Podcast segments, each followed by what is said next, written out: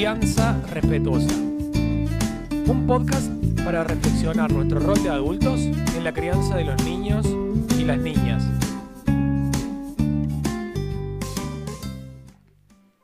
Hola nuevamente, bienvenidos y bienvenidas a un nuevo encuentro. Hola Manu, ¿cómo estás? Hola a todos, hola a todas, ¿cómo están? Bienvenidos a, a este podcast nuevamente.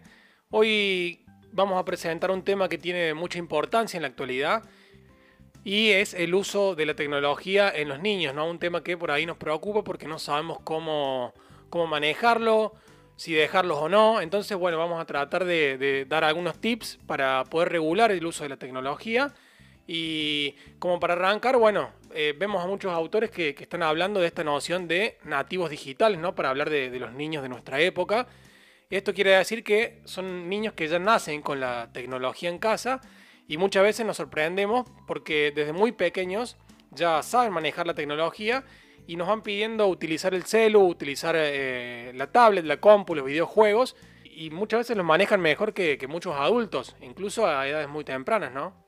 Exactamente, y por ahí sentimos que como adultos no tenemos las herramientas para poder limitar de alguna manera el uso de la tecnología o incluso no sabemos cuáles son sus beneficios o, sus riesgos para nuestros niños.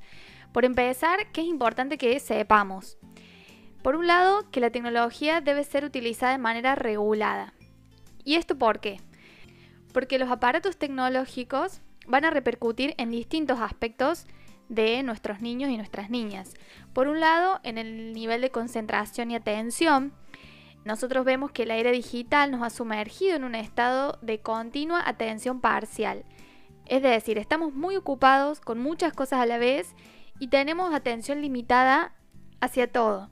Entonces eh, vemos que los niños están conectados con la tablet y al mismo tiempo con el celu y los videojuegos o que estamos teniendo una conversación mientras estamos con el celular. Entonces, ¿qué ocurre? Que los niños luego comienzan la escuela, por ejemplo, y les resulta muy difícil quedarse sentados durante mucho tiempo frente a un único estímulo, ¿no? Vemos cómo se va de alguna manera modificando su nivel de atención y concentración. Claro, también en el sueño, por ejemplo, tiene una repercusión importante este uso de la tecnología porque modifica de alguna manera lo, los horarios de sueño y vigilia por estar conectados permanentemente.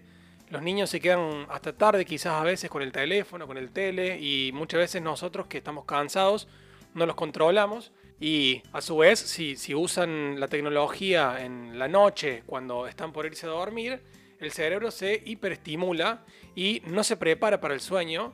Esto hace que el cerebro se active más en lugar de ir desactivándose, genera que el niño se duerma más tarde y que los sueños sean más eh, lábiles también con aparición de pesadillas muchas veces. No solamente pasa en los niños esto igual, eh. quiero que lo tengan en cuenta los adultos que están escuchando ahora. Si nos vamos a dormir a las 10 de la noche y estamos con el celular eh, haciendo algo que, nos estimule mucho, o viendo una película que también nos estimule, la realidad es que nos va a costar más dormirnos y el sueño no va a ser de, de calidad. También puede afectar en nuestra actividad física. Muchas veces reemplazamos la actividad con nuestro propio cuerpo por el uso de las pantallas, ¿no? También se ve mucho en los niños que repercute la tecnología en sus niveles de creatividad, de tolerancia a la frustración. En este periodo de la vida en el que se está formando su cerebro, los niños y las niñas necesitan aburrirse, necesitan esperar para poder inventar, generar estrategias para llevar ese aburrimiento. Esto va desarrollando su creatividad, hace que encuentren soluciones, ideas nuevas. En cambio, si ellos utilizan todo el tiempo la tecnología, van a necesitar estímulos todo el tiempo también. Justamente el acceso a la información a través de la tecnología es inmediato, rápido, a demanda y voluntad. Si no nos gusta algo podemos cambiarlo inmediatamente, es decir, no está este proceso en que ellos puedan comenzar a aprender a esperar, ¿no? A tolerar sus frustraciones. Los usuarios habituales de las redes crecen con la gratificación instantánea, ¿no? Eh, este es el modelo por ahí, un poco yo consumo aquí ahora lo, lo que yo quiera. Bien, y en la línea de, todo lo que venimos diciendo, las investigaciones nos demuestran que mientras menos se exponga a los niños pequeños a las pantallas, es mejor para ellos, ¿sí? se recomienda a los papás que, eviten el uso de la tecnología en niños menores de 2 años porque eh, afecta en el desarrollo de la comunicación y el lenguaje. Para que los niños puedan desarrollar esta capacidad es muy importante que interactúen con otros y se comuniquen personalmente. La capacidad que tiene el niño para aprender el lenguaje está relacionada de manera directa con la cantidad de conversaciones que tiene con los adultos o con sus hermanos.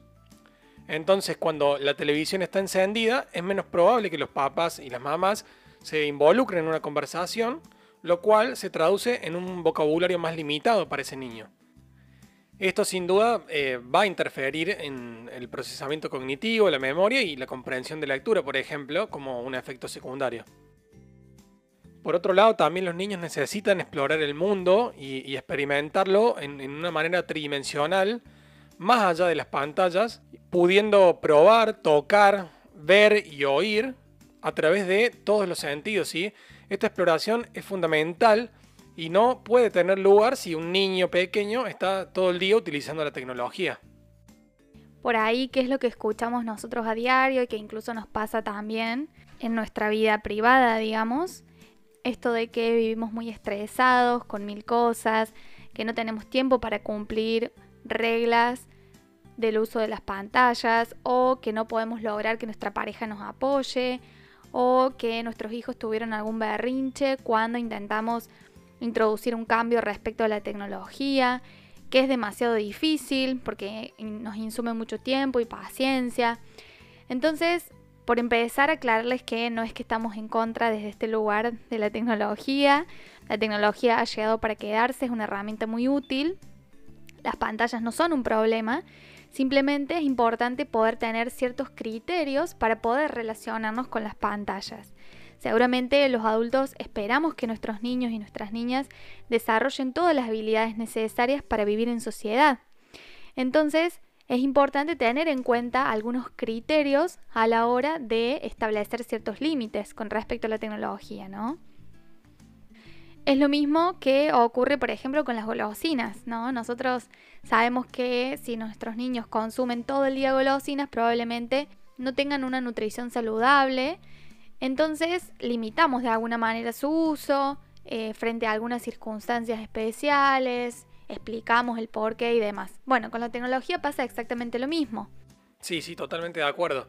Eh, una vez que hayamos visto todo esto, me parece importante que podamos darle algunas orientaciones para ver cómo pueden ustedes regular el uso de la tecnología en sus niños. De estas orientaciones pueden tomar las que consideren que, les van a servir más y, obviamente también pueden generar las que a ustedes les sirvan. Porque también en cada hogar eh, es diferente, ¿no? Entonces a cada uno le servirá algo distinto. En primer lugar, me parece importante destacar que tiene que haber límites claros que estén acordados entre los adultos responsables de la casa, ¿sí? Cuándo jugar, cuándo no jugar, cuándo ver un video, en qué lapso de tiempo también.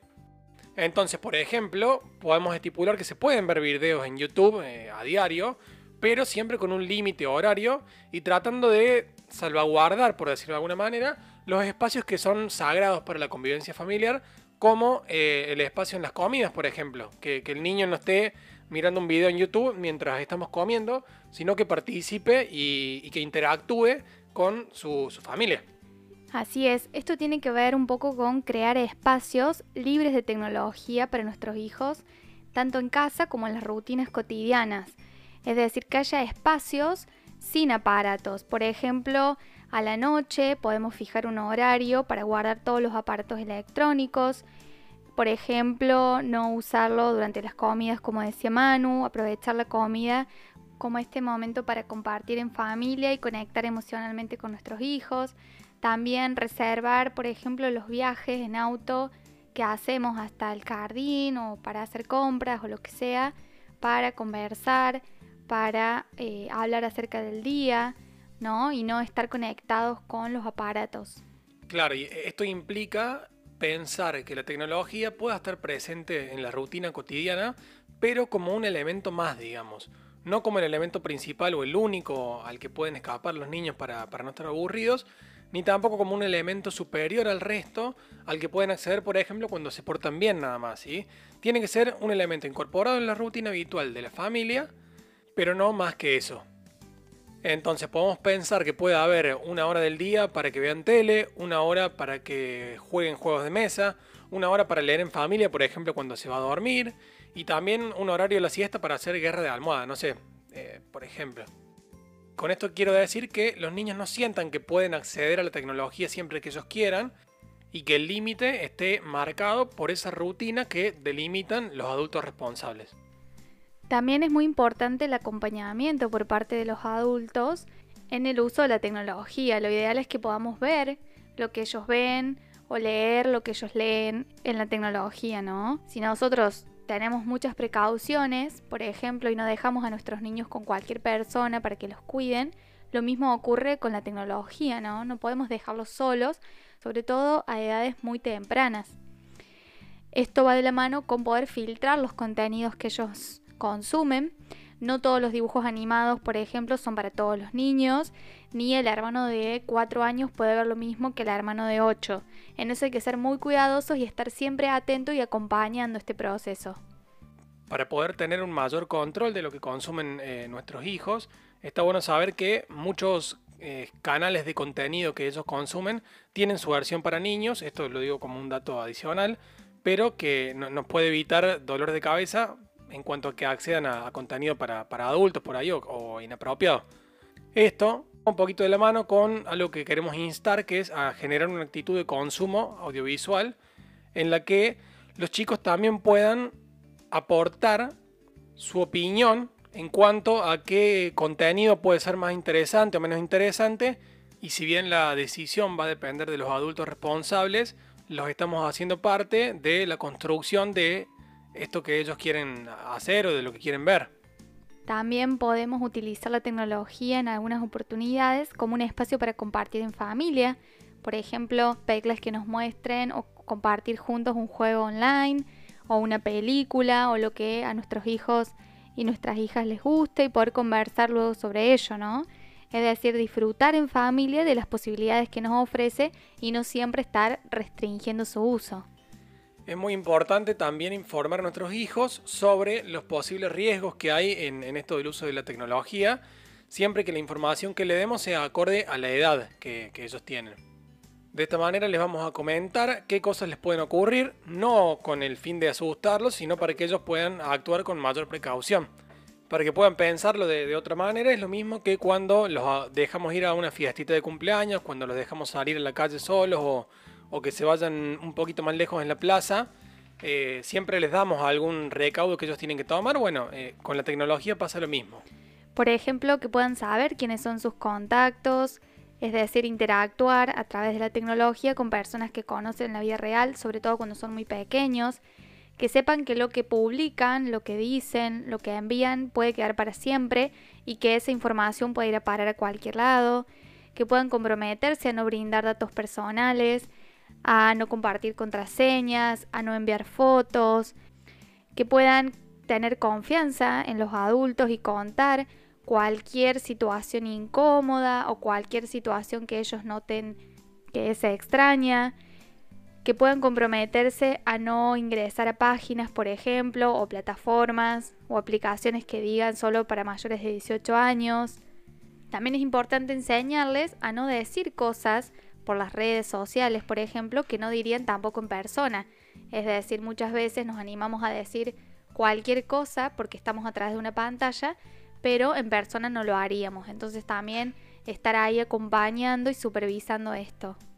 Bueno, y como para ir cerrando, queremos aclarar que somos conscientes que en estos tiempos por ahí es difícil dedicarle a nuestros hijos y nuestras hijas todo el tiempo que, que necesitan, pero bueno, el esfuerzo es algo que realmente vale la pena con respecto a los beneficios que, obtenemos.